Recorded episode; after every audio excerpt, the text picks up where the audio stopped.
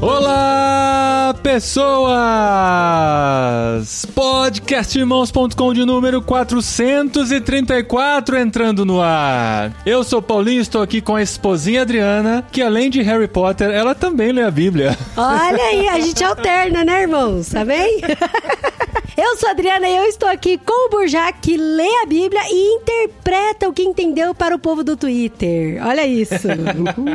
E eu sou o Bujark e estou com Cacau, que é o meu sonho de consumo de podcast de teologia. Olha que peso gerando inveja nos irmãos, hein, Cacau? E eu sou Cacau e tô aqui com o Paulinho, que acrescentou aí na lista dos livros do literário a Bíblia. Vai ter um episódio só sobre a Bíblia inteira que vocês vão ver. Oh, rapaz, que desafio! Será que finalmente a gente vai entender por que, que tem tanto côvado na Bíblia, gente? A descrição do tabernáculo? Vocês que são pastores, a gente pode falar mais pra frente. Porque eu já vi, gente, gente que pregou em cima disso. Tantos côvados e, e largura e quantos E pavimentos. profundidade. É pra entender o amor de Deus, né, gente? Mas vamos lá. A gente vai falar hoje sobre leitura bíblica. Vamos entender por que ler e como ler nesse episódio aqui, sempre especial, né? Todos são muito especiais aqui do podcast irmãos.com. Bye.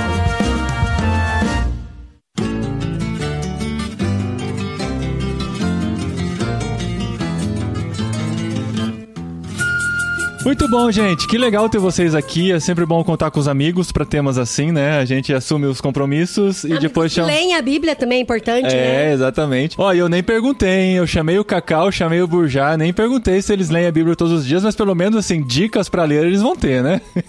Gente, agora todo mundo tem aplicativo de Bíblia e aparece o versículo do dia. Então eu acho difícil alguém que não leia pelo menos um versículo por dia. na notificação, né? Pelo menos na notificação dá pra ler um versículo por dia. Pelo menos um pedaço do versículo, né? É. Não, tem gente que tem aplicativo de Bíblia, mas ainda não tiraram aplicativo pra preguiça, né? Pra preguiça ainda não. Pode pôr notificação que O for. cara lê pelo menos as primeiras palavras do versículo antes de silenciar a notificação, né? Exato, exato. Não, e pra falar a verdade, eu desabilitei essa notificação do. Não, pra falar a verdade, ele desinstalou o aplicativo. Não, mentira, mentira, não desinstalei. Silenciei a tua palavra para não ser perturbado na minha consciência. Pra poder instalar outros jogos, né? gente? Ó, mas agora aquele papo de velho mesmo, assim, né? Aquele papo de velho que demoniza a tecnologia. Lá vem. Vocês conseguem ler a Bíblia no celular, assim? Conseguem utilizar o celular dentro da sua rotina de leitura bíblica? Ah, eu confesso que uso uma no tablet, que é porque tem recursos de dicionário, tem recurso de, sabe, do demonizado pelo Vitor, que é o dicionário de grego e hebraico. Ah, do Strong. O Strong, o demonizado do Strong, né? Eu, eu gosto de utilizar ainda, porque eu acho. Então eu uso no tablet, mas para leitura mesmo é o texto de papel. Então, o problema é que o celular é multifunção, né, cara? É Exato. difícil você manter a concentração nele. Mas eu uso bastante a Bíblia no celular, bastante mesmo, pra muita coisa. Eu não tenho nenhum programa de Bíblia no computador, sabe? Então, quando eu tô escrevendo algum texto pra igreja, alguma coisa, quase sempre eu tô usando a Bíblia do celular e a Bíblia na internet, né? Que eu abro no navegador. Porque eu tenho muitas versões dentro do celular, então pra esse tipo de trabalho assim pastoral é muito mais prático pra mim do que usar vários livros. Agora pra leitura mesmo, igual o Bojack falou, ah, tem que ser de papel, cara. Por causa dessa questão, eu sou muito distraído, muito, muito, muito. Então qualquer coisa que tiver uma notificaçãozinha, se tivesse pop-up na Bíblia de papel, eu não ia ler a Bíblia nunca, eu acho. Exato. É, pra mim também é essa mesma dificuldade, assim. É bom ter a Bíblia no celular porque qualquer consulta rápida, quer lembrar de um versículo, tá inacessível com uma Bíblia de papel, é muito mais fácil, muito mais simples. Mas, cara, a notificação, ela vem e te distrai, né? A menos que você desative todas as notificações e consiga se concentrar nisso. Depois que a gente teve a tecnologia, não sei vocês, mas eu não consigo decorar número de telefone mais. E com a Bíblia tá acontecendo a mesma coisa. Eu não tô conseguindo decorar mais onde ficam os versículos. Porque eu não gosto de ler a Bíblia no celular, só quando eu tô na igreja, porque daí eu não gosto de levar minha Bíblia na igreja porque é muito grande. Não, gente, a Bíblia pesa na bolsa. Sinceridade é tudo, né, gente? E eu tô ficando velha, a Bíblia é grande, pesada. Por incrível que pareça, isso que você falou faz todo sentido, mas a prática geralmente é o contrário, né? A pessoa usa o celular em tudo, menos na igreja, que ele leva a Bíblia. Não, eu gosto de usar, porque eu gosto de fazer anotação no notes do celular, sabe? Então daí eu vou Não, sentido, telas. todo sentido. E aí eu não vou levar uma Bíblia pesada, né? Porque a nossa Bíblia é letra grande, pesada e tal. É, e letra, aí... letra gigante, né? Pra problema de visão. Problema de visão. Não, a gente É. ganhou, a Estamos gente na ganhou e a Bíblia tá autografada, então aí. a gente Autografada curtiu. pelo autor da Bíblia, hein? Pelo- Pelo autor da Bíblia. E aí, o que que acontece? Como eu não consigo decorar mais versículos, gente, eu era novinha, eu sabia tanto versículo de cor, sabia toda a linhagem dos reis de Israel, mas enfim, eu gosto de ter a minha Bíblia do lado, mas aí eu faço consulta todinha no celular. Eu lembro uma palavra. Mas, Dri, esse, esse problema não é o celular, o problema é faltar a escola bíblica dominical. Mas na escola bíblica não tem O problema é a idade, gente. Vai esquecendo mesmo. Ah, não, mas o celular tirou muita coisa da gente, inclusive em relação à leitura do texto bíblico, mas em relação também à fé. É, Você atrasava 15 minutos do seu compromisso com sua mãe de voltar pra casa, ela tava de joelho, clamando a Deus. Hoje ela tá te dando bronca no telefone. Aham. Como é que criava filho sem celular, né, gente? Eu não consigo imaginar. É. O Marquito uma vez falou isso numa mensagem que ele pregou em Campinas. Eu era jovem, tava lá assistindo no evento jovem que ele foi preletor. Eu nunca esqueci disso, cara, porque faz todo sentido isso aí que você falou de. É uma brincadeira, lógico, mas é verdade. É como a gente sempre ora quando falta recurso, né? Então se a gente tem um recurso a mais, a gente ora menos. Entendeu?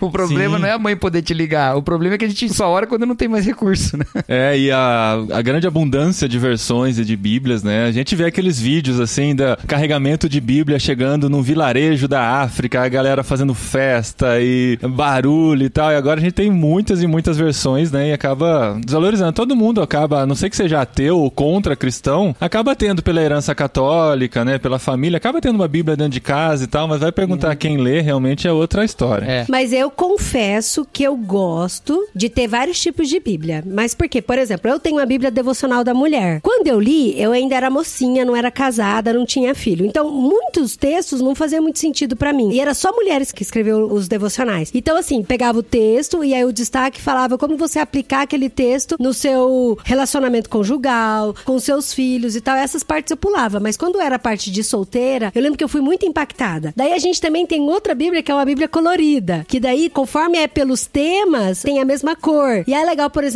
a gente quando tá falando com um não cristão ou com aquele neófito que não conhece muito a profundidade da palavra de Deus, aí a gente vai agrupando os temas e aí vai explicando pra ele. Então, assim, eu acho legal essa diversidade que as várias Bíblias, não só as várias versões, né? Por exemplo, eu gosto muito também da versão da Bíblia do Eugene Peterson, mas ela pra mim é muito mais devocional, é muito mais pra conversar do que pra fazer um estudo propriamente dito em cima, né, dele. A mensagem, né, do Gene Peterson. Mas eu vou dizer uma coisa disso aí, das versões, que assim, a gente é muito, muito, muito abençoado, Sim. nós lusófonos, né? Porque a gente tem muitas versões e muitas versões boas, né? Toda tradução, ela é uma escolha, né? Ou são várias escolhas, é um conjunto de escolhas, né? E nem todas as melhores escolhas estão reunidas na mesma versão, sempre cada um escolhe, né? Porque tem bons motivos pra você fazer escolhas diferentes, né? Mas você poder comparar, isso é muito bom. E ter tudo isso no celular é muito bom também, né? Pra você poder fazer isso. Agora, a leitura devocional, eu gosto, assim, de fazer a- geralmente numa versão só, lendo direto. Eu vou também citar aqui, como a Adri falou da versão devocional dela. Quando eu conheci a NVT, ela me deu uma renovada na leitura devocional, assim, né? Sim. Porque eu tenho um certo problema com a mensagem. Eu acho que a mensagem já é interpretada pra mim, né? Ela é, ela é muito boa pra vários gostos e tal. É que a mensagem é muito boa pra ler pras crianças. Pra mim também, devocional Ah, meu, eu então, também exato. prefiro NVT. Isso, isso, exato. Então, exatamente. Tem vários grupos e tal, né? Eu, às vezes, fico eu incomodado lendo um texto que me parece interpretado demais, né, tal. Mas tem um valor também muito grande pra uma série de usos, né? Mas a NVT, ela me ganhou na leitura devocional,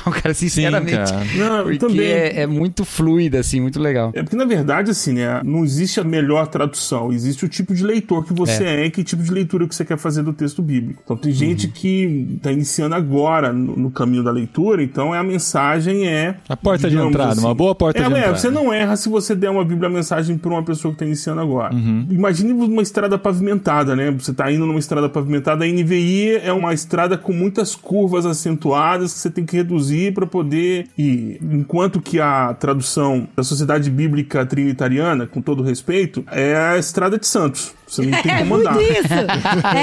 É e E cheio de neblina, né? Às vezes a gente não enxerga e vai embora. Elas têm seu valor. Por exemplo, quando eu entrei no seminário, a minha versão preferida era a revista atualizada para estudo e para tudo, na verdade. Eu usava revista atualizada para tudo. E ela tinha seus textos mais difíceis, né? Eu fui depois usando muito NVI, uso muito NVI hoje ainda, ao meio do século 21 para pregar, eu prego muito em cima dessas duas e gosto muito da NVT para leitura devocional, faço muito devocional com a NVT e produzo às vezes devocionais para igreja com a NVT também, porque acho que ela tem essa questão fluida. Mas na pregação é uma coisa engraçada, você deve sentir isso também, Burjac, que você sabe quando você está estudando texto que tem traduções que parece que pegaram melhor o espírito daquilo que você quer trazer. Uma coisa bem boba que o pessoal briga, por exemplo, é a questão do varão e varoa, né? Lá em Gênesis. Uhum. Reclamam muito disso, não, porque varão e varoa é um termo muito antigo e tal. Mas eu adoro pregar aquele texto usando varão e varoa, porque são duas palavras de mesmo radical em português, que é igual em hebraico, que é o mesmo radical também, que é ish e isha, né? Então, homem e mulher não é o mesmo radical, aí perde essa força, sabe? Então, tem os textos que eu prego sempre com uma versão só. Depende de que você quer dizer, você pega a versão que mais se adequa ao seu conteúdo, né? Isso, e se não tiver nenhuma, eu invento. Não, tô brincando. Aí cria, cria a própria, né? cria a própria. Não tem nenhum problema acrescentar. Não, eu gosto da NVT para devocional, gosto muito da NVI, eu gosto para pregar, porque é gostoso pregar nela, sabe assim? Já caiu no gosto popular. Alguns textos já caíram no gosto popular, porque é uma Bíblia que tem o quê? 20 anos já de, é, no Brasil, eu é. acho. É, a pregação tem isso também, né? Tem o tempo dela cair no gosto das pessoas, Sim, né? As pessoas isso. estranham às vezes. Né? E a NVT, ela tem uma particularidade. Alguns textos, ela, até por conta da pesquisa, né? Por tempo de pesquisa e investimento também, isso conta muito. Ela é melhor em muitos textos. Ela é melhor, ela consegue chegar mais próximo da ideia original sem precisar ser a trintariana, que quase não traduz, traz a palavra do hebraico e do grego e se se vira. e não é o texto recebido também, né? Então isso também já é uma grande vantagem. Nem NVI nem NVT é o texto recebido. É, não vamos entrar nessa polêmica, mas eu concordo.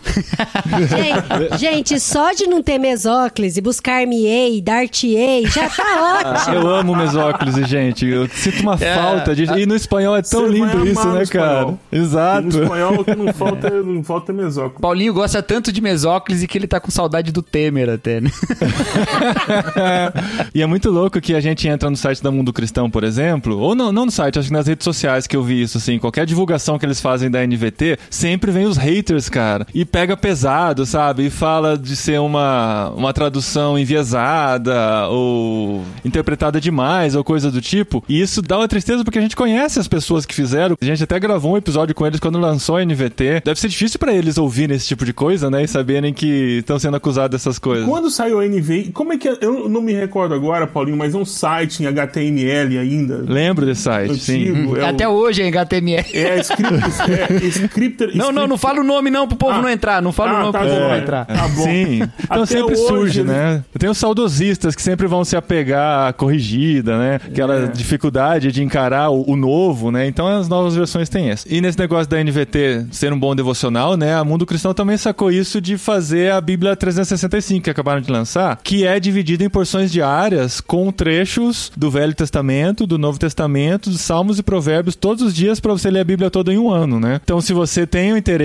de ler a Bíblia num ano, essa é uma Bíblia legal para você adquirir, para ter ela e utilizar como devocional. Não vai ser uma Bíblia para consulta, né? Que você vai achar facilmente Hebreus 11 nela, porque vai estar fragmentado dentro dos dias do ano. Mas é mais uma estratégia, inclusive, né, Cacau? Essa foi uma das Bíblias mais vendidas no inglês, né? Da correspondente da NVT em inglês, porque a galera curte bastante essa coisa das porções devocionais da Bíblia também, né? É, eu me lembro que quando a gente falava lá na minha adolescência sobre leitura da Bíblia em um ano, era comum a gente falar, não, lê na sequência, né? De Gênesis até Apocalipse e tal, pegar as listas nessa toada. Mas isso foi sendo repensado em termos de recomendação para outros planos de leitura que misturem Antigo e Novo Testamento, tem um texto devocionais e tal, para não ser só uma leitura completionista, né, que quer completar a Bíblia, mas que tenha um valor devocional também junto, né? Então, o que a Bíblia 365 faz é trazer essa forma de ler a Bíblia num ano equilibrada, né, com várias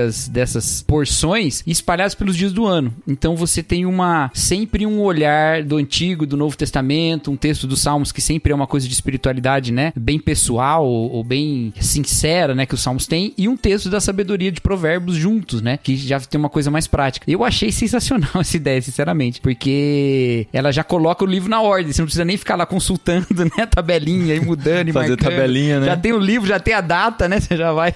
Eu acho que existem, no mínimo, três formas que você pode chegar pro texto bíblico. Uma é a leitura, a leitura do texto, ou seja, você vai ler o texto. A outra é estudar o texto, é uma abordagem de estudo. Aí é uma viagem mais lenta, mais contemplativa. E a leitura devocional, a leitura de devoção, que é aquela que você, né, eu costumo brincar com os meninos, que é bater palma pro sol, ver o caminho da formiga, contar as pedras do riacho, que é a leitura mais contemplativa do texto, né? Você lê um salmo, é fazer a meditatio, né, que o pessoal diz que é ler o texto, recitar o texto 10, 15 vezes, cantar ele em, sei lá, em dorame e, e fazer tudo isso Já pensei em cantar igual os elfos cantam, os hobbits cantam.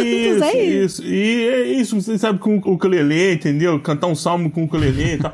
Que é a leitura de devoção, né? Que é outra forma. Para esse tipo de leitura, que é a leitura diária do texto, se você decidir ler o texto todo dia, eu acho muito legal essa dinâmica e ter uma Bíblia assim, lançando mais juízo sobre sua cabeça, meu irmão, porque agora você não vai poder ter mais a desculpa de dizer. Não tem que, desculpa ah, pra não ler todos os dias, né? é, ah, é. muito confuso pra mim ter que ficar dividindo lá, ir lá naquela cartelinha e ver lá, vai ler agora Gênesis, aí outra cartelinha, agora Provérbios, até eu achar isso tudo, é uma trabalheira danada. Agora, Tá tudo na sequência. sem chance, irmão. Ah, mas por que, que eu devo ler a Bíblia inteira? Porque tem vários trechos, meu irmão, que é difícil, é dolorido. Não tô falando aqui dos côvados do tabernáculo, porque eu já falei a minha queixa sobre isso.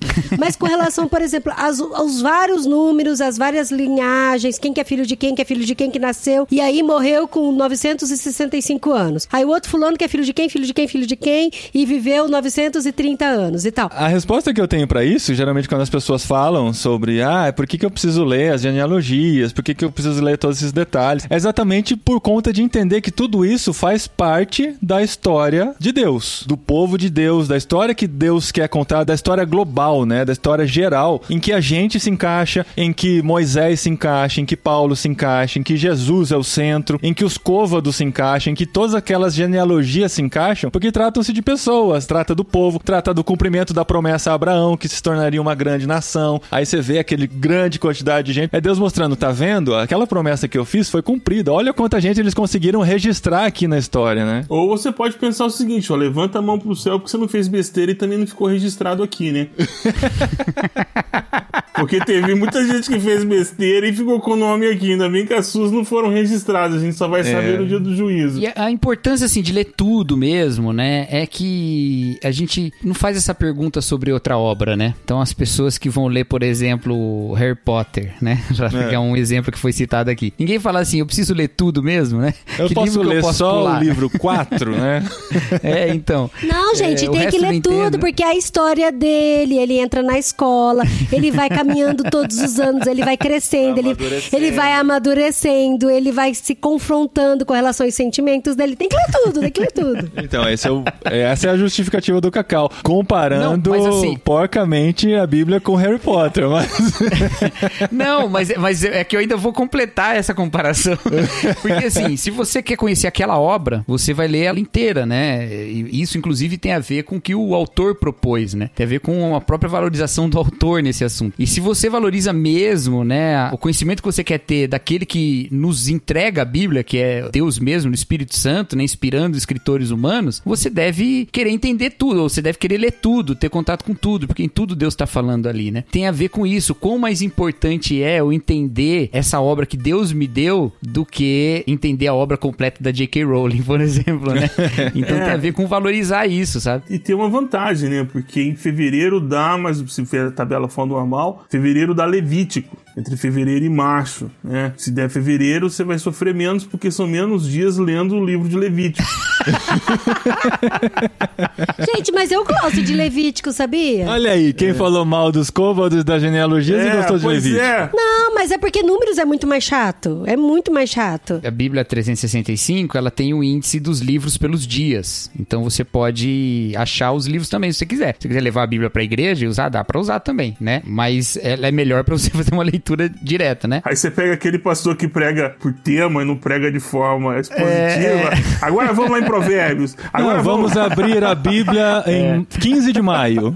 Ah, é. Mas aí você tem aqui, ó, Levítico começa 16 de fevereiro e vai até 3 de março. Aí começa números, Aí, que aí é o que Aí, Adri não gosta. Aí são 20 dias de números. Olha aí. Se prepara. Então são menos dias de Levítico. Mas, ao mesmo tempo, você vai ter uma leitura do Novo Testamento junto e na época vai estar bem nos evangelhos, então tá bem legalzinho de ler. Então vai tranquilo. Talvez seja por isso que seja interessante essa coisa de alternar, né? Porque tem muita gente que fala que vai ler a Bíblia inteira num ano e começa a desanimar no meio de Êxodo já, né? Porque Gênesis é super empolgante, várias histórias. A história de, de José, que é cinematográfica e tal. Aí caiu em Êxodo, tem a saída, as dez pragas e tal, a saída do povo. Aí caiu no deserto, aí vem a- as leis, né? E vem aquele trecho mais lento e tal. Se você tá alternando com o Novo Testamento é legal. Mas eu confesso que, nas vezes que eu li a Bíblia em um ano, foi empolgante esse trecho também. Por entender a visão do todo, sabe? Por saber que você não tá lendo simples nomes, que você não tá lendo simples leis. Isso faz parte da história do povo de Israel. Por consequência, faz parte da história da igreja, faz parte de toda a história da narrativa de Deus, né? É, a genealogia, por exemplo, é quando você chega no pedágio, né? Em fila no pedágio, feriado. Você fica ali, vontade de ir embora, mas não dá, tem que passar. Vontade Mas sabe de como que eu romper li? as mas tem que Ai, passar. gente, os ouvintes vão ficar chocados comigo agora.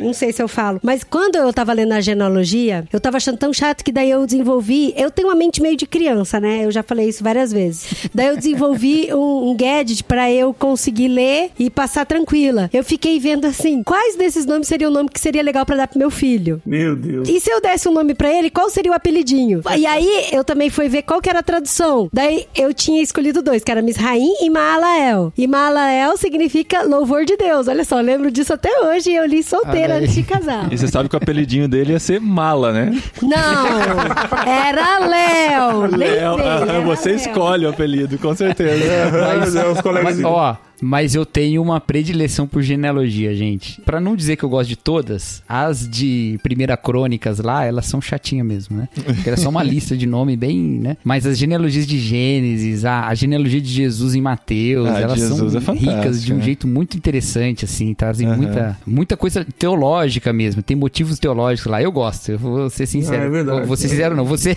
distoante aqui, eu gosto da. Não, eu também gosto de genealogias. Eu, não, eu, sinceramente não tenho nenhum problema com elas. Sim, eu também gosto. Mas como eu tenho dificuldade de concentração, então eu vou seguindo com lápis, porque é muito castigo ter que voltar ao início de novo, porque você não conseguiu pegar. Então eu vou marcando onde eu já li, pra não precisar voltar. Voltar só o ano É. que vem, entende? Pra não precisar voltar na mesma semana. E tem uma coisa interessante nisso, é que essa fórmula genealógica, né? Ela é típica de uma cultura oral, né? Então ela tem sempre a mesma fórmula, que é pra você decorar mais fácil. Então, teoricamente, era pra você decorar, pra Nossa. poder falar. Ah, é verdade, era cultura oral, verdade. Não, não era que era pra decorar, é que eles decoraram antes de ter isso escrito, né? Então, Quando você chega e encontra alguém, por exemplo, quando eu me mudei pra São Paulo, alguém perguntava: Mas vem cá, você conhece o Antônio da família dos Oliveiras, lá de Goiânia? "Mas Ai, Goiânia tem meu um milhão pai. e meio de habitantes. Não dá pra saber quem é quem na cidade. Ué, mas genealogia dá, entende? Então dá pra saber quem é. Não, é, eu acho que o Tolkien até se inspirou nisso, né? Porque é sempre o Oin, filho de Gloin, que é o filho de não sei o que tem. Sem- sempre tem isso. Mas, gente, sabe uma coisa interessante? Bem Ó, Peraí, assim. Oin, vamos só fazer uma correção histórica. Oin e Gloin são irmãos, São tá bom? irmãos. O Gloin é, é pai do Gimli. Ah, mas ninguém sabe disso, amor. Só você Aí. e o Guia Marino. eu quero saber se ele sabe isso sobre as genealogias da Bíblia, ou se ele só decorou aí do Tolkien. É. É que eu assisti Senhor dos Anéis, mas não assisti a série da TV Record, cara.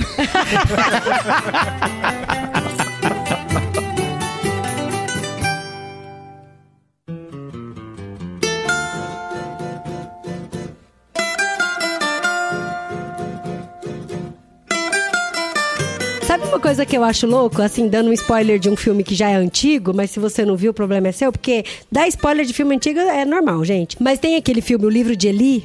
Cara, ele sabia a Bíblia de cor, é muito louco isso, né? Aí eu fiquei pensando, como que ele conseguiu decorar a primeira crônica, gente? Não dá. O negócio é muito louco. Era o trabalho dele. era a missão dele, era, a vocação dele era essa. A verdade é que naquele mundo não tem Netflix, não tem Twitter, não tem nada, né? Então ele ficava não lá tinha decorando a Bíblia. WhatsApp, né? Não, e assim, o mais louco é que o que esse filme mexeu muito muito comigo e eu acho que tem muito a ver com o tema do nosso programa é que assim, a Bíblia tem uma riqueza muito grande, muito profunda, que a gente deveria ansiar ler ela muitas vezes por dia. Então assim, quando a gente fala, ah, você já leu a Bíblia hoje? Então assim, tipo, a gente teria que ler muito mais de uma vez, né? E é interessante que uma das coisas do, do filme, assim, para quem não viu o filme, o Denzel Washington, ele tá sendo perseguido, muito perseguido, porque as pessoas estavam querendo pegar o livro preto dele, pegar o livro preto, pegar o livro preto, e era um mundo pós-apocalíptico, e aí todo mundo queria pegar o livro preto, porque o livro preto era a chave da salvação, de como aquilo poderia transformar e renovar a humanidade. Então, assim, o negócio era muito precioso. E aí, quando você descobre que o livro preto é a Bíblia, eu falo, cara, e a gente tem ela em várias versões aqui na prateleira de casa e não lê, não entende que essa é a salvação, né, da humanidade. Eu gosto muito de uma frase do James Houston que ele fala sobre a oração, quando perguntaram para ele assim, por que é importante orar todos os dias? Aí ele falou, ó, fica um mês sem orar que você vai entender, né? E a gente pode adaptar isso pra Bíblia do mesmo jeito, né? Por que, que a gente precisa ler a Bíblia todos os dias? Fica um mês sem ler que você vai entender, entendeu? Por que, que é importante? Outro dia em casa, a gente conversando com as crianças e eles falando assim, né? Ah, mas papai, por que, que a gente tem que ler a Bíblia? Por que, que tem algumas coisas que a gente não entende e tal? Então eu falo assim: olha, a gente sempre fala, nossa, como eu queria que Deus conversasse comigo, como eu queria que Deus revelasse o que eu tenho que fazer, porque eu tenho muita disposição e muita vontade de coração. E assim, é real, é honesta a minha vontade no coração de querer fazer a vontade de Deus. Mas assim, eu não sei qual é a vontade de Deus pra minha vida. Então, assim, Deus tá falando com a gente através da Bíblia. Ele tá falando, e ele já está falando, sabe? De, ah, como eu queria que Deus falasse comigo, mas ele já está falando. Você que tem que abrir seus ouvidos e ter essa paciência para ouvir, para entender e para separar um tempo. E assim, um tempo precioso, né? É, eu acho que a dificuldade do acesso ao texto bíblico não é físico. A gente tem um acesso a ele, mas é mais por conta da nossa incapacidade de ler o texto, né? E também é assim, eu, por exemplo, eu não sei nadar. Eu sei não me afogar. É diferente. Eu não tenho técnicas de natação. Eu simplesmente entro na água e não sei me afogar. E assim também é o nosso discipulado em relação ao estudo da Bíblia. A gente joga a Bíblia na mão do novo convertido, que foi o que aconteceu comigo, e fala assim: se vira. Começa em Gênesis e termina em Apocalipse, tá em língua portuguesa. Qualquer dúvida você me procura. Uhum. gente que entende pensa que a Bíblia é um livro. A Bíblia não é um livro, é uma biblioteca. Outros recursos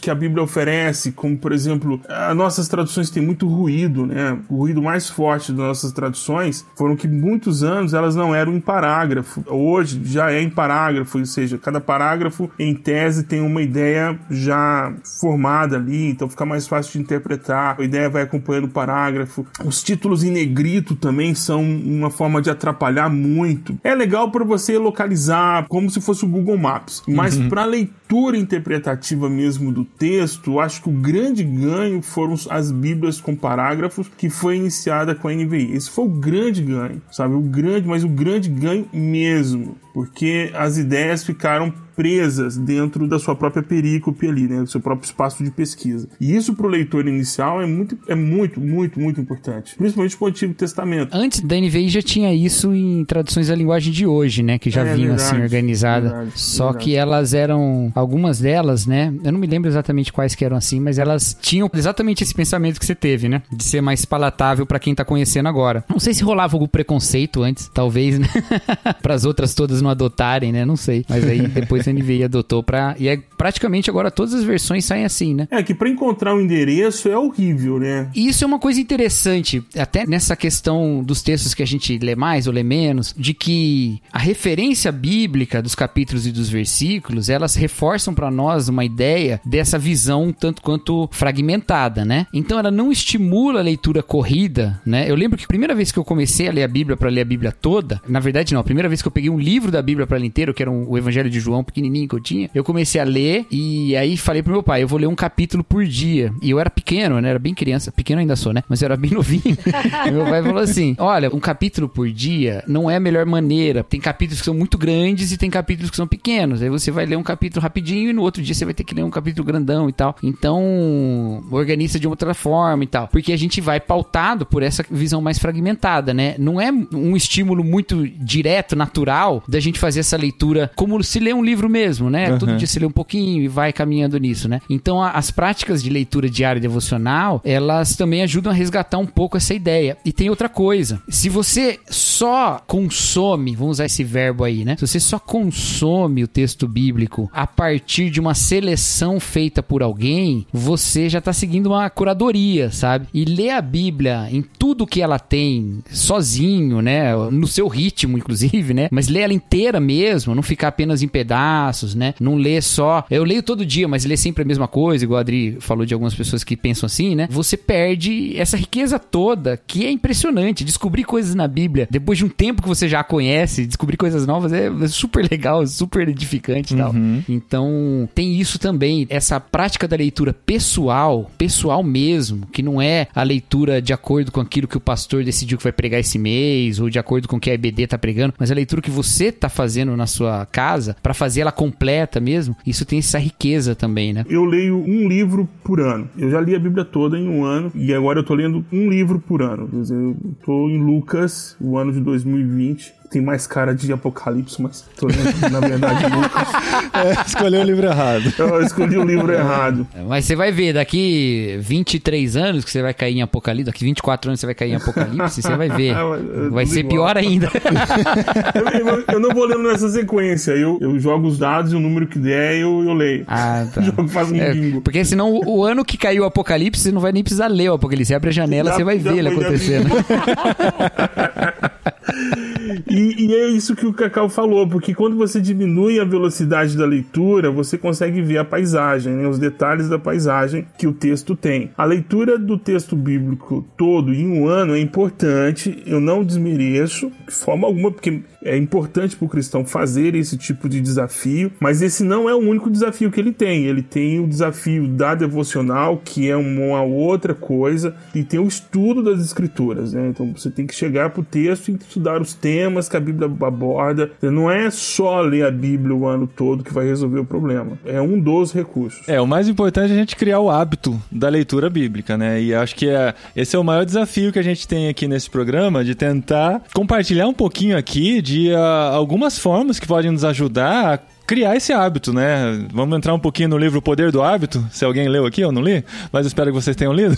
Eu li, eu li, eu li, eu li. Me ajudou muito. É mesmo? Sim, me ajudou muito. Porque, como qualquer coisa na vida, né? Chovendo molhado aqui, mas se a gente não criar o hábito e não desenvolver esse hábito, vai ser sempre um peso. E a gente tem que entender que ler a Bíblia pra gente é um privilégio, né? Não é Deus que tá sentado lá triste, bravo, te esperando e você não chegou e você tá em dívida com Deus. Muito pelo contrário.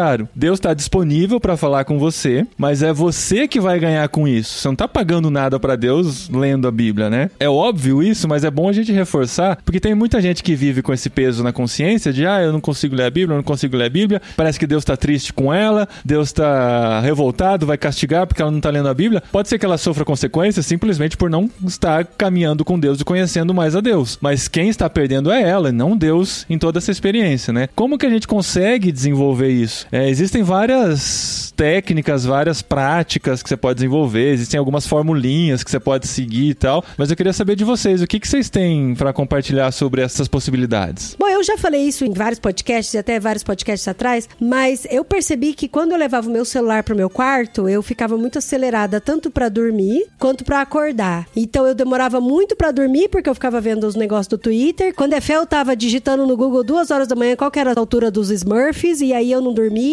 Daí a hora que eu acordava, a hora que Quantos eu acordava côvados? primeiro. Quanto é a altura dos Smurfs em côvados? Não, e eu queria saber qual era a diferença de um anão para um hobbit e para um elfo. Daí eu falei, nossa, gente, não dá. Não vou levar mais o, o celular pro quarto. Porque também quando eu acordava, a primeira coisa que eu fazia era ver o Twitter, saber qual que era o trend, quem que tinha acontecido e tal. E aí eu já acordava acelerada pra caramba. Então eu dormia acelerada e acordava acelerada. Daí eu falei, não, a partir de hoje, isso já tem uns dois anos mais ou menos, eu não vou levar meu celular pro quarto mais. Eu não vou, eu não vou. E eu tenho o relógio, né, no pulso para ver as horas. E meu relógio vibra se eu tenho que colocar ele para despertar, então eu não tenho desculpa para levar o celular pro quarto. E aí no começo, gente, era muito difícil. Era muito difícil. Para quem assistiu o Dilema das Redes aí, eu tava igual aquele menino assim de aflição, de começar a suar e ficar nervosa, Ficava sabe? procurando as notificações no relógio, né? Pra ver se aparecia alguma coisa. Ficava checando meus batimentos cardíacos no relógio, porque é o máximo que ele faz.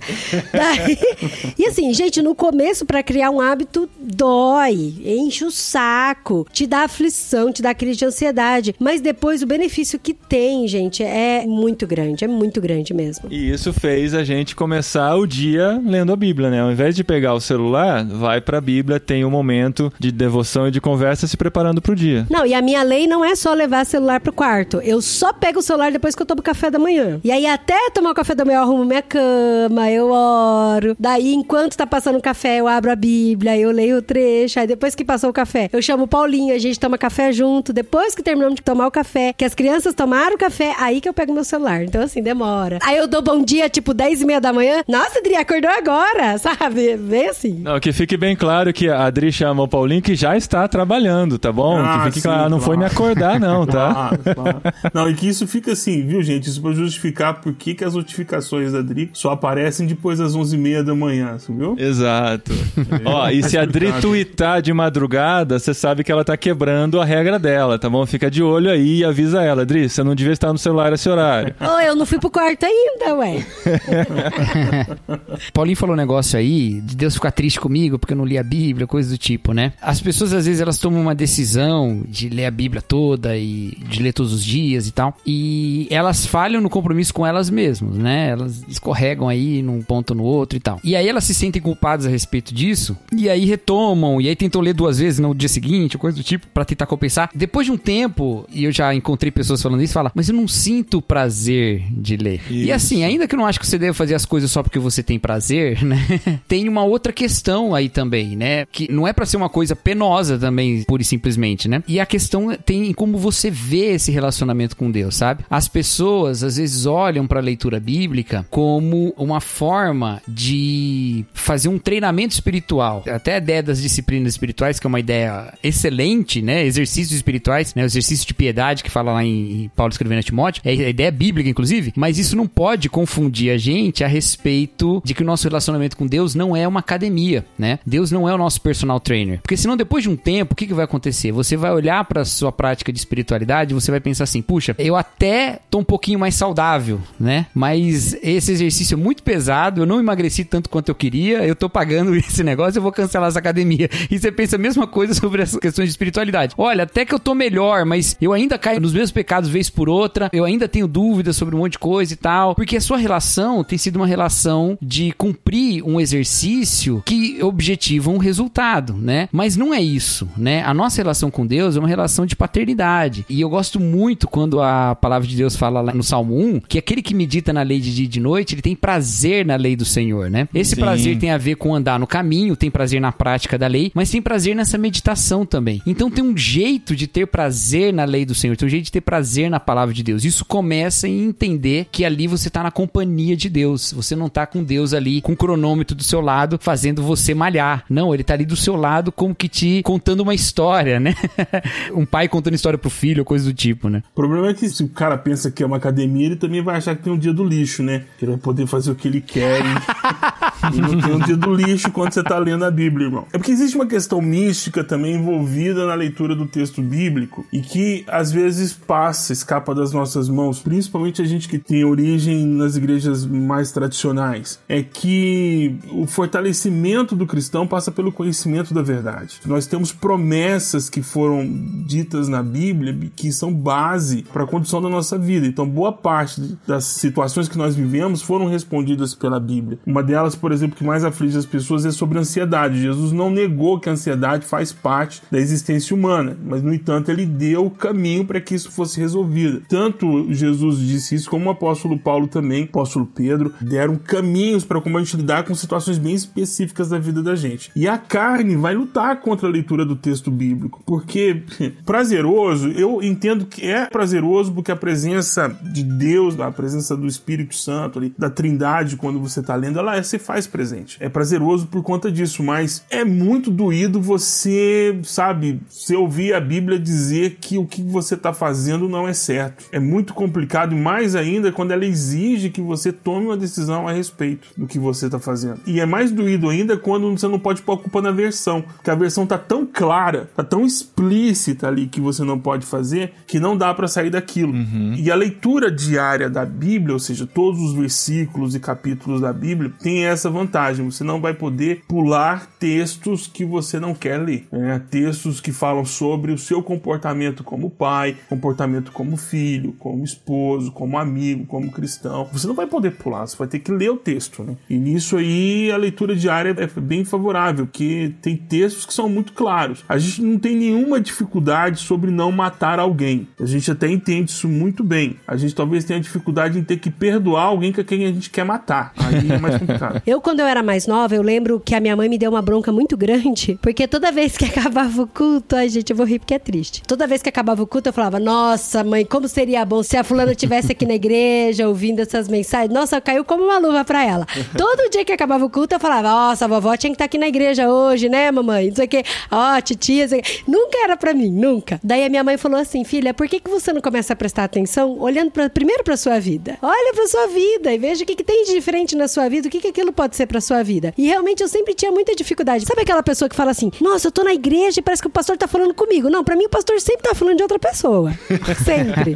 Ele quase nunca tá falando comigo. E aí eu comecei a virar a chave e toda vez que lê a Bíblia, ele fala: Cara, Deus deixou uma promessa para mim, mas não aquele negócio de, de a minha vitória. Não tô falando disso, sabe? De que eu tô lendo a Bíblia em benefício próprio para mim. Não, mas assim, eu tô lendo a Bíblia para eu tentar é, fazer a vontade de Deus e conhecer a vontade dele em cima da minha vida e como que eu posso me relacionar com o próximo. Mas, gente, tem muitas vezes que eu leio a Bíblia e que eu não entendo lufas do que tá falando. E mesmo assim eu leio, entendeu? Como experiência particular, eu vou lendo o texto bíblico e tem uma parte do texto que aquece o coração. Eu tomo muito para mim aquilo que acontece com os dois do caminho de Emaús. Tem parte do texto que aquece o coração, assim. Você fala, tem alguma coisa aqui que. Porque a Bíblia, a palavra de Deus, ela é viva. Tá, ela não é orgânica no sentido de que você, ela vai sair e vai andar pela casa. E nem tão pouco você vai abrir o Salmo 91 e ela vai vai, sei lá, bloquear todas as ações, vai colocar laser espalhado pela casa e vai impedir que o ladrão roube sua casa. Não, não vai acontecer isso. Uhum. Mas ela é viva porque ela parte de quem está presente e constantemente vivo. Então a sua palavra ela é sempre viva porque ela está sempre atualizada para quem está lendo. Ela está sempre atualizada. E quando eu tenho um contato com o texto e quando aquece o meu coração,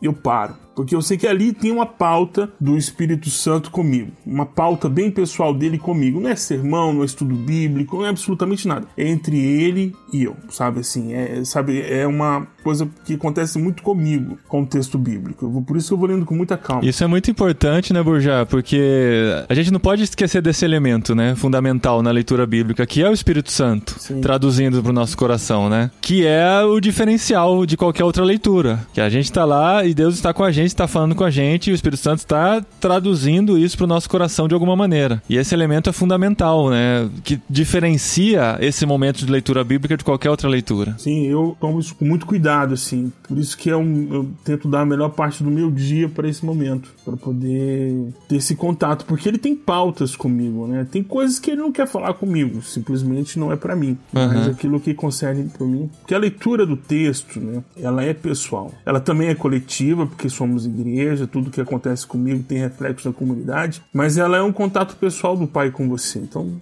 Se você não gosta de ler o texto bíblico, de tabela você não pode dizer que gosta da oração. De tabela você não pode dizer que gosta de convivência com, com igreja. Porque tá tudo atrelado. Não tem como. Talvez você tenha dificuldade, né? o ouvinte tenha dificuldade de ler o texto bíblico, porque ele não encontrou ainda que tipo de leitor ele é, que nível de leitura ele se encontra em relação ao texto bíblico. Talvez a Bíblia ainda seja um grande mistério como livro, ainda como literatura, como conteúdo, não porque ele não goste do texto bíblico. Ou talvez ele seja de uma comunidade de fé, uma igreja, em que o texto bíblico não é tão valorizado, né? Ele não é explorado. O texto bíblico é apenas um acessório para as coisas que acontecem ali. Não é a centralidade de tudo que acontece ali. Então também tem isso. Talvez você ouvinte não tenha tido o prazer de ser membro de uma igreja, de um pastor que goste de Bíblia. Porque há pastores que não gostam da Bíblia. E eu conheço alguns que não gostam, porque atrapalha o negócio. então eles preferem não trazer o texto. Gente, meu avô, ele fazia parte de uma igreja em que somente algumas pessoas podiam ler a Bíblia. As outras pessoas não. É, tinham, tipo, cargos específicos que podia ler a Bíblia. Os outros não podiam ler a Bíblia. Só que meu avô sempre foi mais teimoso, mais revoltado, assim. Então, vira e volta, ele tava lendo a Bíblia. E às vezes ele sentava na varanda de casa para ler a Bíblia. E a minha avó, a minha avó falava assim: vem, sai daí, se passa o irmão da igreja ver você lendo a Bíblia, imagina a confusão que isso não vai dar. Vai ler lá no fundo. Daí, vai meu, beber só uma que meu cerveja. avô. vai ler a Bíblia pra quê? Vai beber uma cerveja. Que aí não tem Coloca problema. uma revista por fora, né? Só que meu vô, gente, que saudade do meu vô. Meu vô é muito fofo. Ele falava assim: não, mas da minha vida quem cuida sou eu, né? Então a igreja nenhuma tem a ver com isso. E ele continuava lendo, e ele lia, e ele gostava muito de conversar comigo, com meu irmão. Então ele sempre perguntava muita coisa, porque como ele não podia ler a Bíblia, então ele não podia perguntar na igreja as dúvidas que ele tinha. Então ele perguntava muito pra mim, pro meu irmão, pro meu pai. Era, era muito gostoso, um tempo muito gostoso. E o que, que vocês têm de hábitos, assim, pra gente ajudar o pessoal com algumas ideias? Porque a Adri falou da rotina dela, né? De acordar cedo, sem o celular e tal. Isso é uma prática que eu também comecei de um tempo pra cá. Ela me incentivou a fazer isso e eu tenho experimentado isso também. Faz bastante diferença. Aí só que minha rotina é um pouco diferente. Como eu acordo um pouquinho antes dela, a minha tendência era ir direto pro computador. Porque durmo num quarto, escritório no outro, levanto, vou no banheiro, lavo o rosto e vou pro computador e começo a trabalhar, porque você já tem mil coisas pra fazer, né? Já acorda com a cabeça acelerada. Aí eu comecei a dar essa pausa antes de começar a trabalhar, ainda em jejum, de ler a Bíblia, ter um tempo devocional com Deus e só então começar a trabalhar mesmo antes do café da manhã, porque depois ela acorda, ela prepara o cafezinho, esposinha, né? Posso ter problemas com feministas de plantão, mas a esposa, nesse sentido, está servindo o marido. Não, e eu posso ter mesmo problema com feministas de plantão, porque eu amo servir o meu marido. Eu amo. Eu gosto de preparar comida. Às vezes eu coloco comida até no prato pra ele. Eu gosto, meninas, desculpa. Às vezes, muitas vezes, tá bom? Antes de ter filhos era mais, tá? Que fique claro isso. E cada um vai encontrar a sua rotina de fazer isso, né? Eu queria saber de vocês, qual é o melhor momento ou o melhor lugar? Tem gente que separa um lugar, né? Um canto da casa que deixa lá a Bíblia, o caderninho de orações e cria esses gatilhos de café ou de qualquer outra coisa pra fazer a leitura. Não, e até uma coisa, por exemplo, eu não gosto de ler à noite, né? Por isso que eu leio Harry Potter à noite, porque assim, é uma historinha gostosa, envolvente, eu leio um pouquinho e logo já durmo. Se eu for ler a Bíblia à noite, eu vou dormir, não vou prestar atenção, pra mim de noite eu não funciono. Por isso que eu gosto de ler de manhã. Mas já tem gente que é o contrário, tem gente que prefere ler à tarde, tem gente que prefere ler à noite. Então assim, eu acho que cada um precisa se conhecer melhor, né, também pra ver qual que é o melhor horário e tal. É, depende muito da rotina da pessoa, né? Tem gente que acorda 10 para 5 da manhã pra pegar o ônibus às 5 e 10, vai ter que encaixar em outro horário, né? E vocês, como vocês fazem? É complicado pra mim porque eu trabalho com isso o dia inteiro com texto bíblico.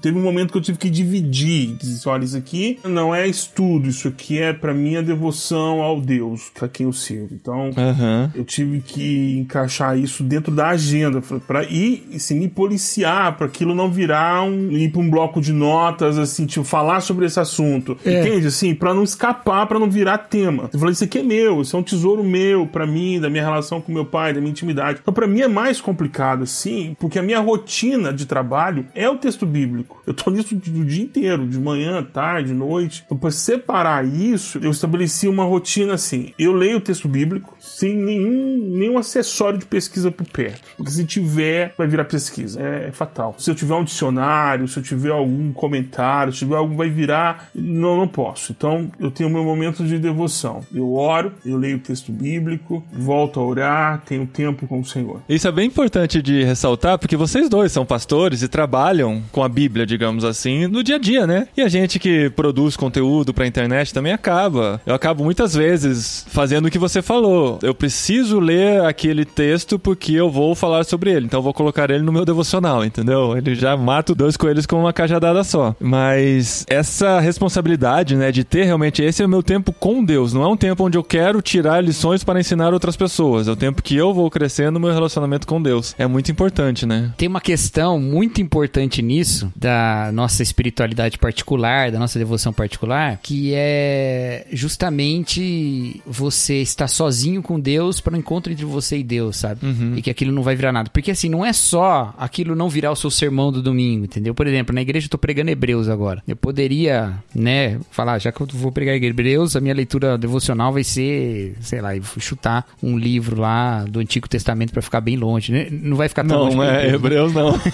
que cita o tempo todo, né? Mas, sei lá, pega um livro lá que seja diferente. Mas hoje em dia, você tá expressando sua voz na praça pública o tempo todo, entendeu? Porque Uhum. aquilo vai virar um tweet, vai virar um post no Facebook. Então, tem uma obrigação, eu faço isso pelo menos, de uma obrigação de coisas que são de Deus pra mim e acabou, sabe? Não significa que essa reflexão não vai poder fazer parte da minha pregação em algum momento e tal, né? Não, mas aquilo não vai se transformar um tweet, não vai se transformar. Aquilo lá é meu encontro com Deus ali. A minha prática diária ela é menos organizada, vamos dizer, do que a da Adri, né? Sempre pela manhã, mas ela não tá fixada em ações outras, sabe? Então, às vezes eu faço antes de tomar um café, às vezes eu tomo café primeiro, até pra dar uma despertada, né? Às vezes tomo café da manhã com a Nath, agora que a gente tá o tempo todo em casa, né? E depois eu vou, né? E aí nisso eu já tuitei, eu já fiz um monte de coisa, mas aí eu paro e vou ler a Bíblia. Então eu não tenho tanta essa. Mas é sempre de manhã. Pra mim funcionou agora melhor dessa forma, sabe? Mas não vejo que precise ser pra todo mundo também, não. Pra mim sempre funciona melhor assim. É, isso é legal que pra cada pessoa vai funcionar de um jeito, né? A gente tá lendo a liturgia do ordinário da Tish Warren, que a gente vai fazer o literário da semana que vem sobre ele e tal. E eu tenho pensado muito sobre essa questão da liturgia. Eu acho que vai ficar pro próximo programa pra gente falar sobre isso. Mas assim, a liturgia pra mim sempre foi algo de uma certa forma demonizada na minha vida, porque eu achava que tudo que a gente fazia do mesmo jeito sempre era falta de criatividade, entendeu? Ou era escravidão, né? É, então, na igreja eu sempre queria mudar tudo, fazer diferente. Não, se é assim, vamos fazer desse jeito, porque a gente não tá preso a nenhum formato e tal. E agora, depois de velho, né? Não é o primeiro programa que a gente fala que a gente tá ficando velho. Eu tenho revisto muitas coisas sobre a importância da liturgia. E uma palavra que a autora usa no livro é o imprinting, que é uma palavra do inglês, que não tem uma tradução pro português. É engraçado que na tradução eles mantiveram o imprinting, que é aquela coisa de registrar algo dentro de você que faz aquilo ser parte da sua vida. É algo que vai fazer falta se você não viver aquilo. Eu gosto da ideia de tornar a prática espiritual da oração e da leitura um imprinting na nossa vida que vai estar sempre relacionado a um momento especial do dia, a aquilo que se não acontecer daquele jeito naquela hora vai fazer falta no seu dia e você no próximo dia não vai querer repetir aquela ausência, né? Olha, pra quem assistiu a saga Crepúsculo, vai entender muito bem essa questão do imprinting. E é muito interessante, porque eu falei, cara, quando eu li, eu falei, nossa, tem tudo a ver mesmo, é isso aí. Não vou explicar. Ah, mas aí Pra explica quem assim, assistiu vai. o Crepúsculo, Eu vai assisti, saber o eu não lembro. falando. O que, que é? A o gente vai ficar como se estivesse com Césio 137, é isso? Vai brilhar no sol? A gente vai brilhar no sol como se estivesse com Não, Césio é porque o 137? imprint, o imprint não é do vampiro. O imprint é do lobo, é da matilha de lobos. A Adri, Ah. a Adri consegue secularizar qualquer papo espiritual que a gente tem aqui. É impressionante. Não, não, é o contrário. Eu consigo espiritualizar qualquer coisa secular. Ah, muito bem. Então semana que vem a gente volta aqui pra falar sobre liturgia do ordinário. E sobre a saga Crepúsculo, depois eu explico.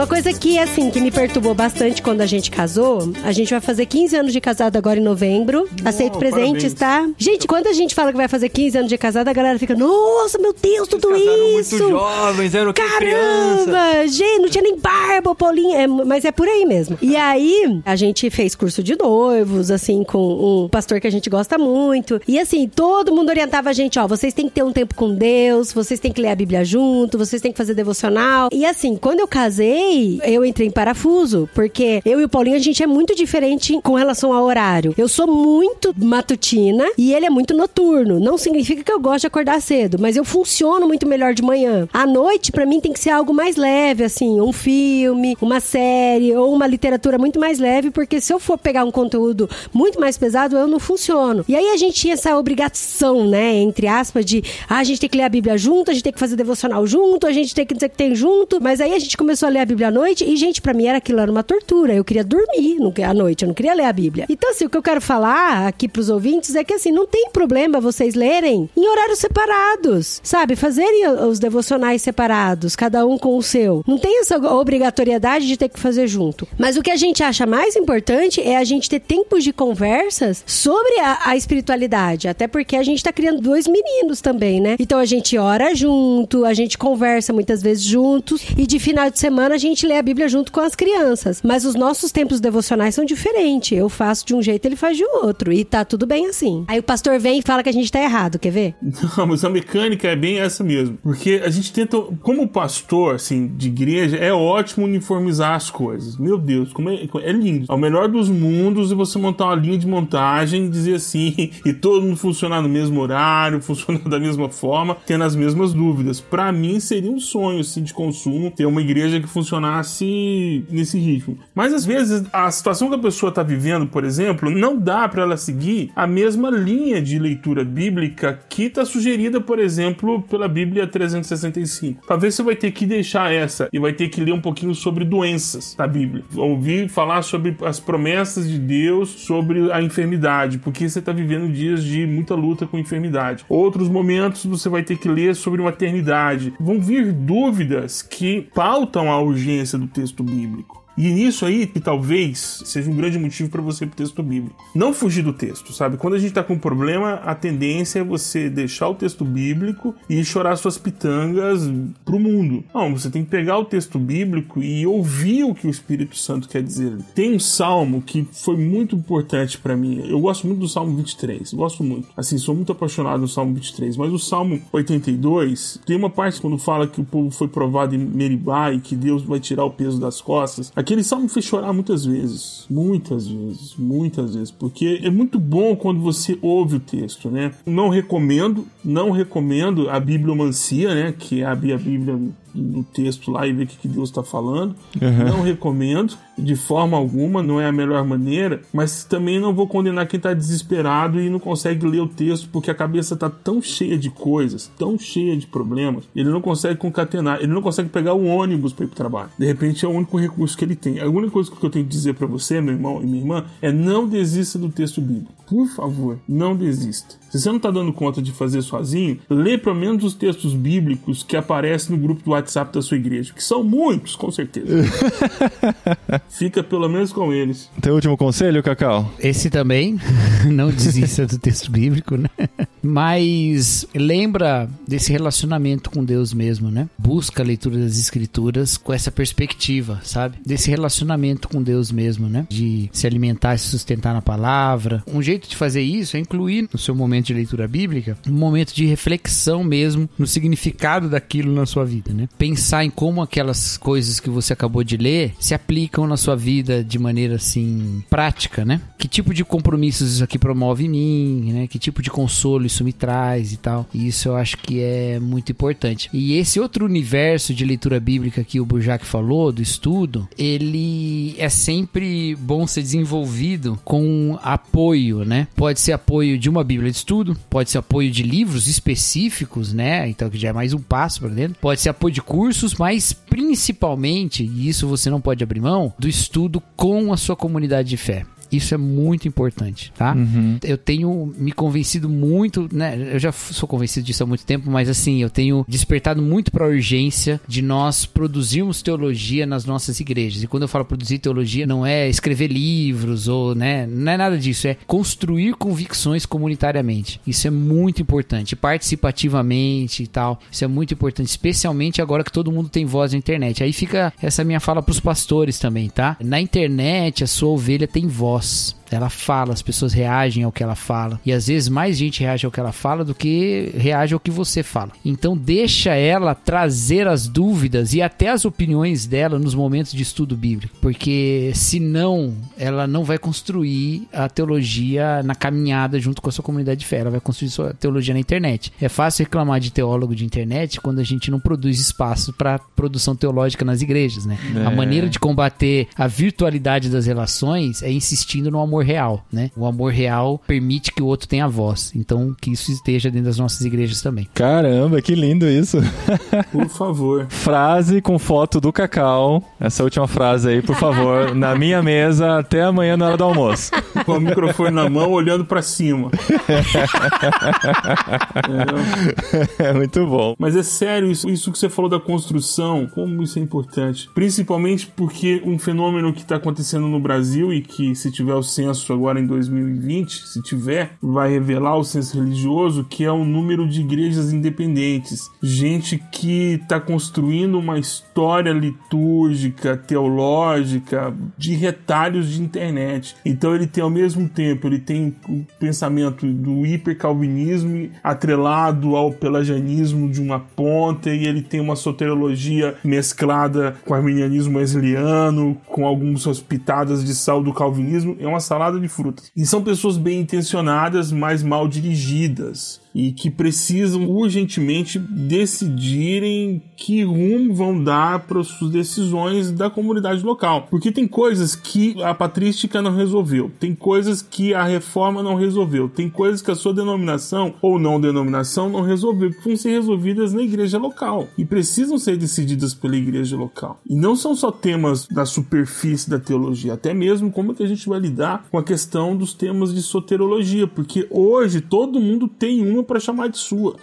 É verdade. E são temas complicados, porque não sei se o Cacau já teve o desprazer disso, mas eu já enterrei crianças recém-nascidas. Isso é uma das experiências, sim, são experiências que ficam para a vida da gente, mas são experiências que eu não quero repetir, porque as perguntas que vêm são: foi para onde, meu filho? O meu filho foi recebido por quem? Aí vem uma avó católica e diz: não deu tempo de batizar a criança, pastor, e agora? Aí vem a mãe e diz: por que que tá acontecendo isso comigo? Por que que Deus me tirou meu bebê aos dois dias depois do parto? Por que que não, não deixou ele nascer? É, Entende? São coisas assim complicadas de explicar. Mães com filhos com síndrome de Down e eu tendo que explicar a teologia da música da Ana Paula Valadão que Deus desenhou o cabelo, desenhou os olhos e tem que explicar pra ela que não, que ela é herança genética de Adão, mas Deus já fez o trabalho lá no início, depois foi a gente. É complicado. E isso tudo é texto bíblico, né? Aham. Nesse clima leve e descontraído, a gente termina mais um podcast agradecendo a participação de todos.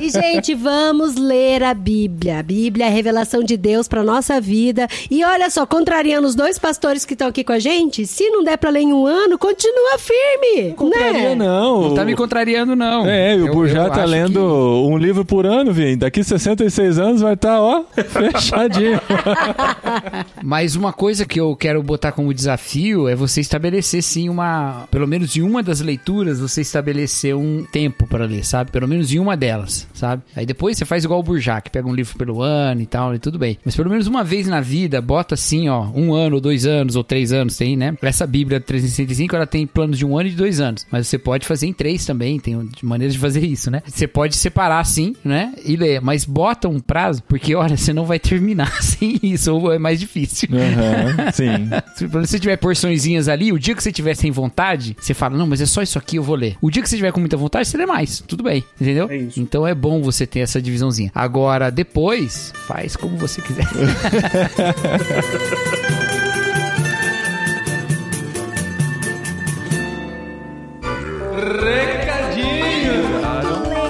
Pra frente. No programa anterior, É, que isso. muito obrigado.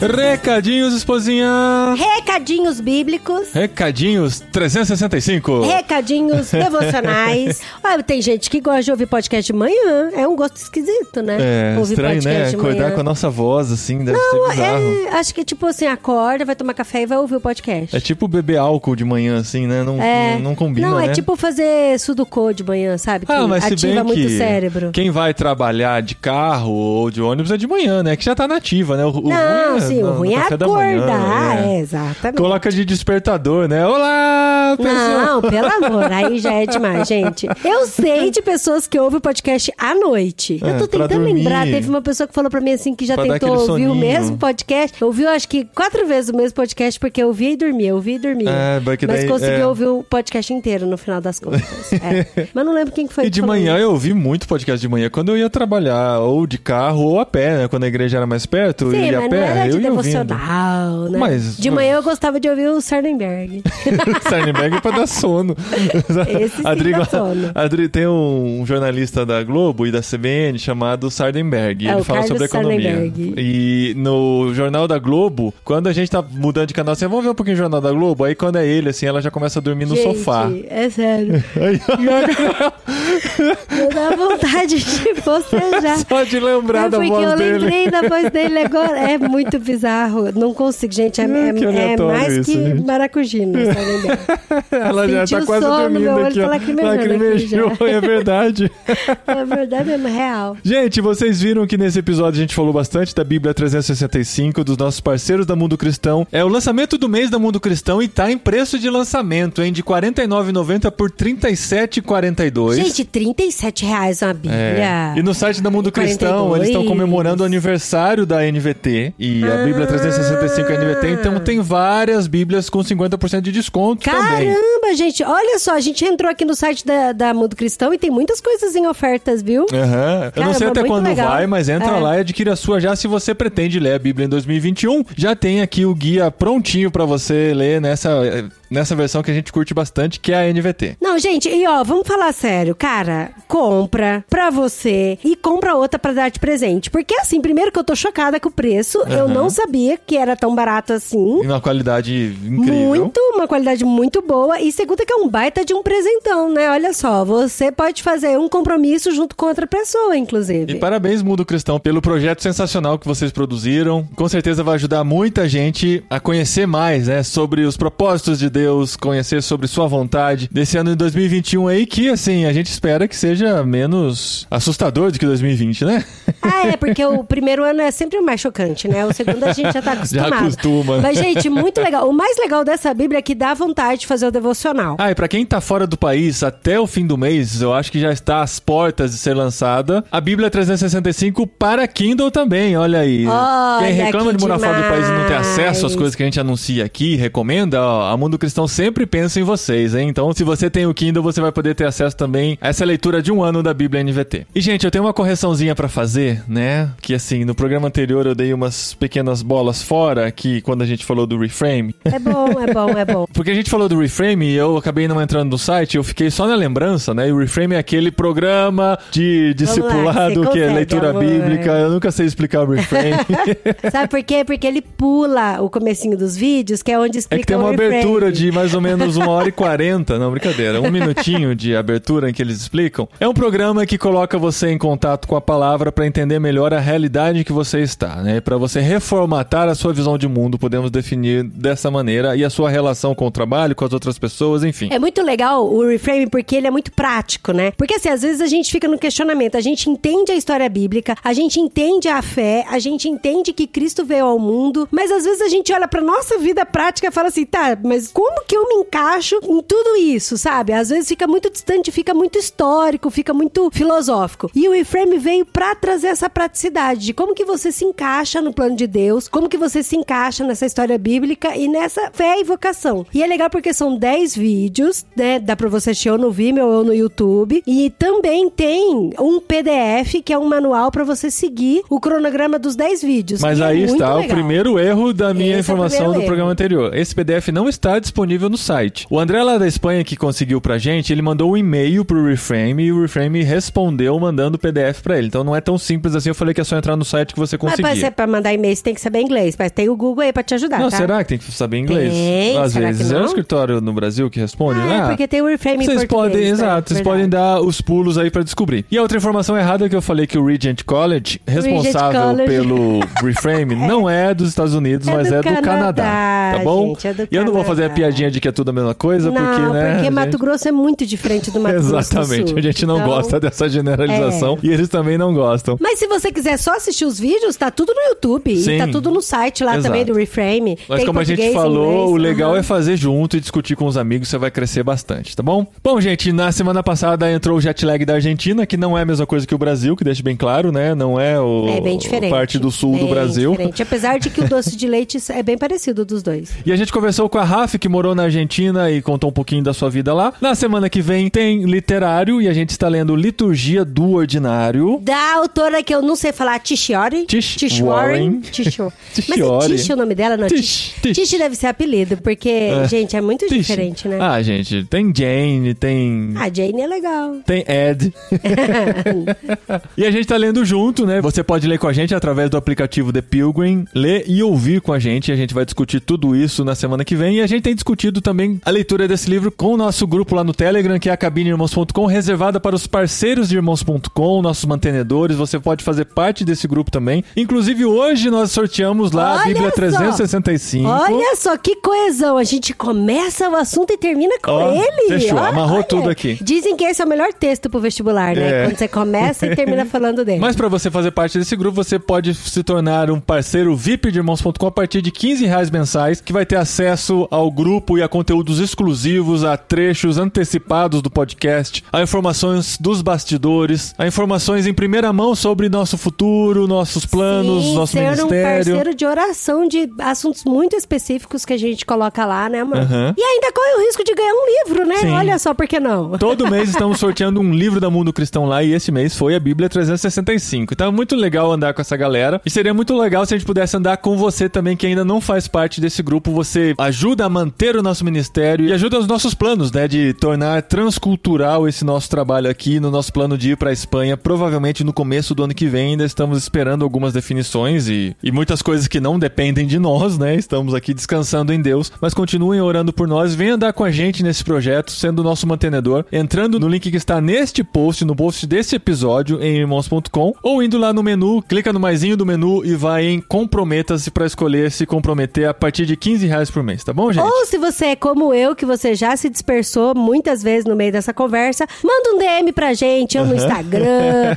qualquer lugar No você acha a Twitter, gente, no sim. Twitter. Entre em qualquer podcast aí, você vai ver que vai ter o link do Telegram. Aham. A gente tá em todos esses lugares, E tá a bom? gente conversa, tá bom, gente? A gente conta com vocês pra espalhar a palavra, recomendar esse episódio se você acha que vai ser útil pra mais alguém, além de você, né? Não vai ser igual a Adri só pensando em para quem vai ser útil o que você ouviu e não pra você. Pensa em você primeiro, depois você recomenda pras outras pessoas e vamos nos tornar melhores leitores da palavra. Esse é um dos grandes objetivos que a gente tem com esse podcast, incentivar você a ler mais a palavra de Deus e conhecer melhor a sua vontade. É, e se você ainda não entendeu a importância de ler, só lê, só lê. Lê. Mesmo, mesmo sem entender. Leia que o Espírito vai falar com você, tá bom, gente? Muito obrigado pelo carinho de todos vocês e até semana que vem com o nosso literário.